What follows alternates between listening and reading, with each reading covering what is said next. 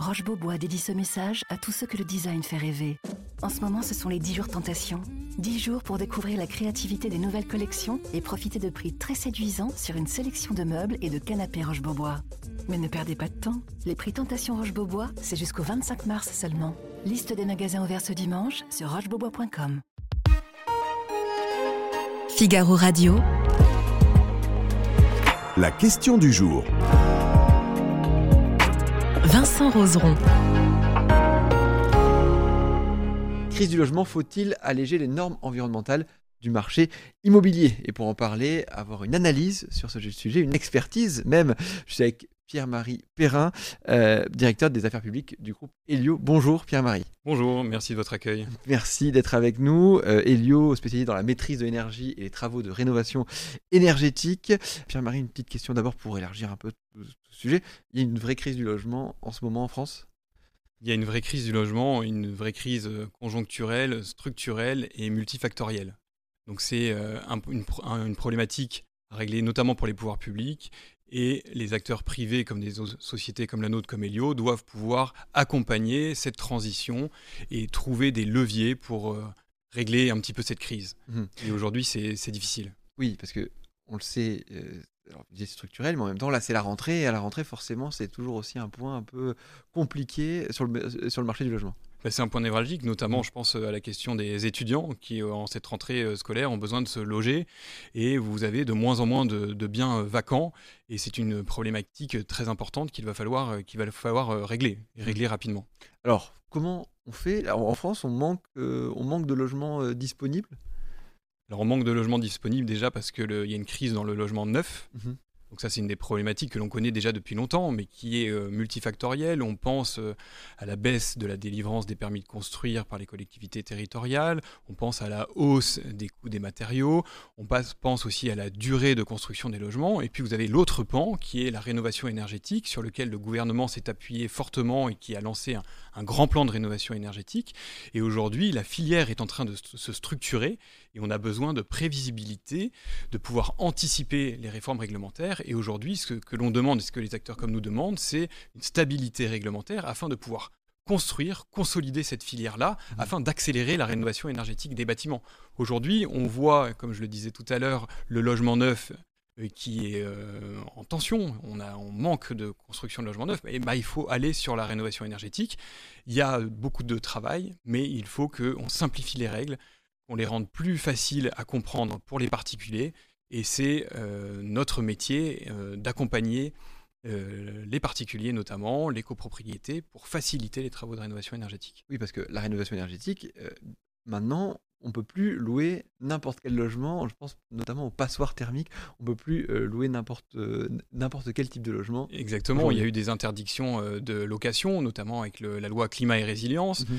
Donc aujourd'hui, vous avez déjà des logements qui ont été interdits d'être loués, les G+ en 2023 notamment. Et puis vous allez avoir euh, en 2025 euh, les logements euh, classés F et puis 2028 les F et puis 2034 les E. Mhm. Donc aujourd'hui il va falloir accélérer et ça montre aussi la pénurie des biens notamment pour la location, et ça c'est une vraie problématique là, et il faut que ces travaux s'engagent le plus rapidement possible. Mhm. Sauf que pour engager des travaux de rénovation énergétique, comme on le sait, il faut qu'il y ait de la formation, qu'on ait les forces vives, notamment dans les métiers du bâtiment, dans les métiers d'accompagnement euh, à l'ingénierie technique ou à l'ingénierie financière pour accompagner euh, les différents types de ménages pour rénover. Et ça, c'est d'une grande complexité et il faut simplifier l'ensemble des démarches. Simplifier l'ensemble des démarches, puisqu'il faut en fait que les propriétaires fassent ces, ces, travaux-là pour en fait faire descendre les logements classés G, F et E dans des classes D, C, B.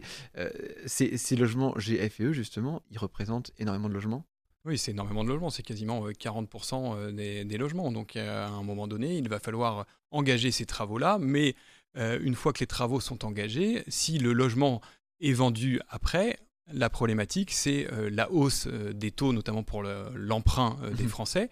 Et on ne sait pas si, après travaux, post-travaux, les, personnes et les Français seront en capacité d'acheter ces biens. Donc il y a une double problématique. C'est rénover, c'est très bien, mais il faut pouvoir permettre de financer le reste à charge pour les, particuliers pour les travaux, mais également d'aider les Français à pouvoir réemprunter et à pouvoir se refinancer pour, pour acheter des logements. Donc c'est un petit peu le, le Mm. serpent qui se mord la queue. Il faut aller sur le- ces deux leviers euh, Oui, parce que la, pour relancer le logement. la rénovation énergétique, ça coûte très cher euh, à mettre en place dans son logement. Alors ça, alors ça coûte très cher. Peut-être qu'au début, euh, on change, euh, on refait l'isolation des fenêtres ou, ou ça coûte moins cher, mais au bout d'un moment, il faut faire aussi des, des vrais grands travaux et c'est là que ça- Exactement. ça Et aujourd'hui, le gouvernement incite, et nous nous incitons également, à des rénovations globales et performantes pour atteindre justement une performance énergétique importante Mhm. et puis avoir un gain euh, d'énergie et de consommer moins. Parce qu'aujourd'hui, il y a une obligation, c'est de moins consommer. Le prix de l'électricité, il est encore très faible.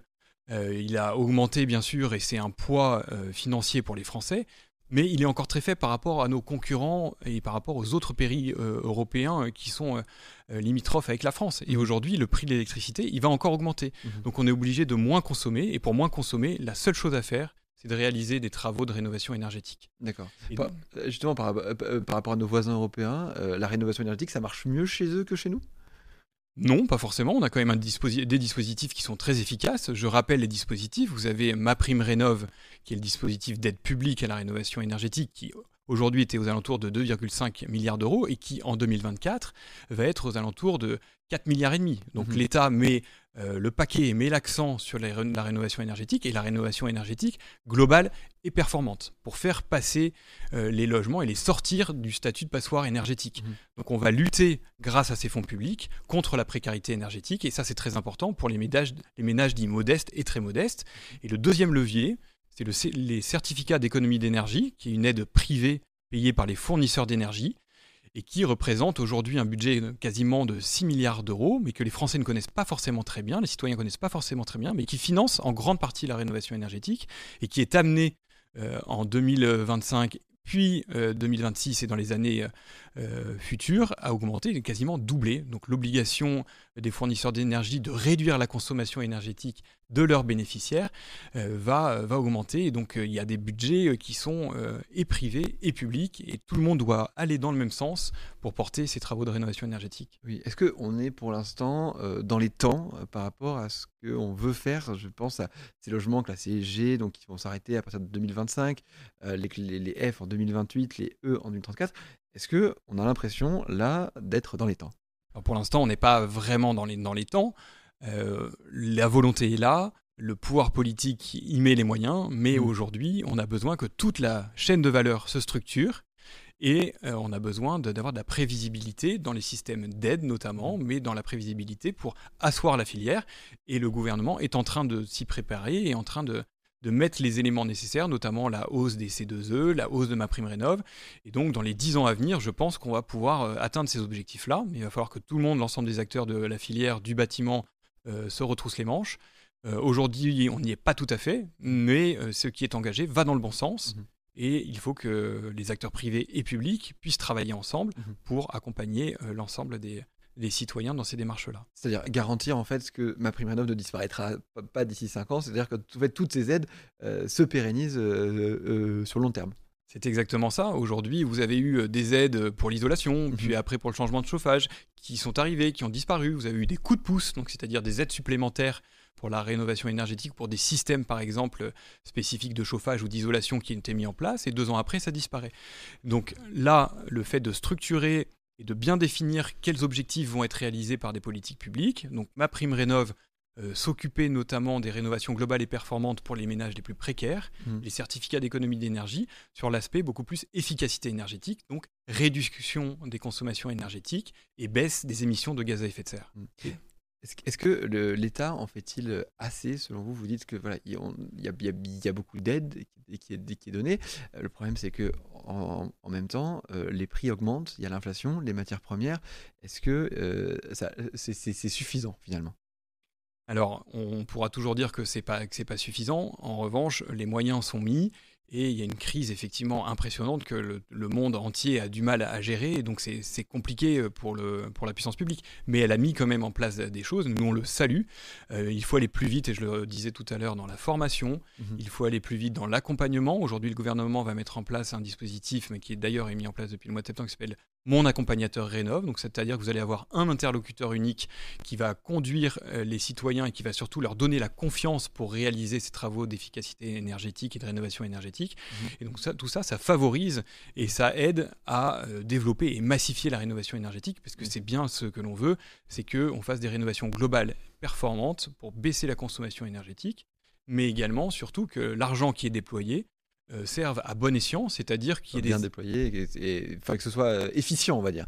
Qu'il y ait des économies réelles, mhm. parce qu'aujourd'hui on fait des travaux, mais on n'est pas encore totalement, notamment chez le particulier, en capacité de mesurer s'il y a une atteinte d'économie d'énergie réelle post-chantier, et ça c'est important puisque ce qu'on veut c'est baisser la consommation énergétique, et le, deuxième volet c'est améliorer le confort. Mhm.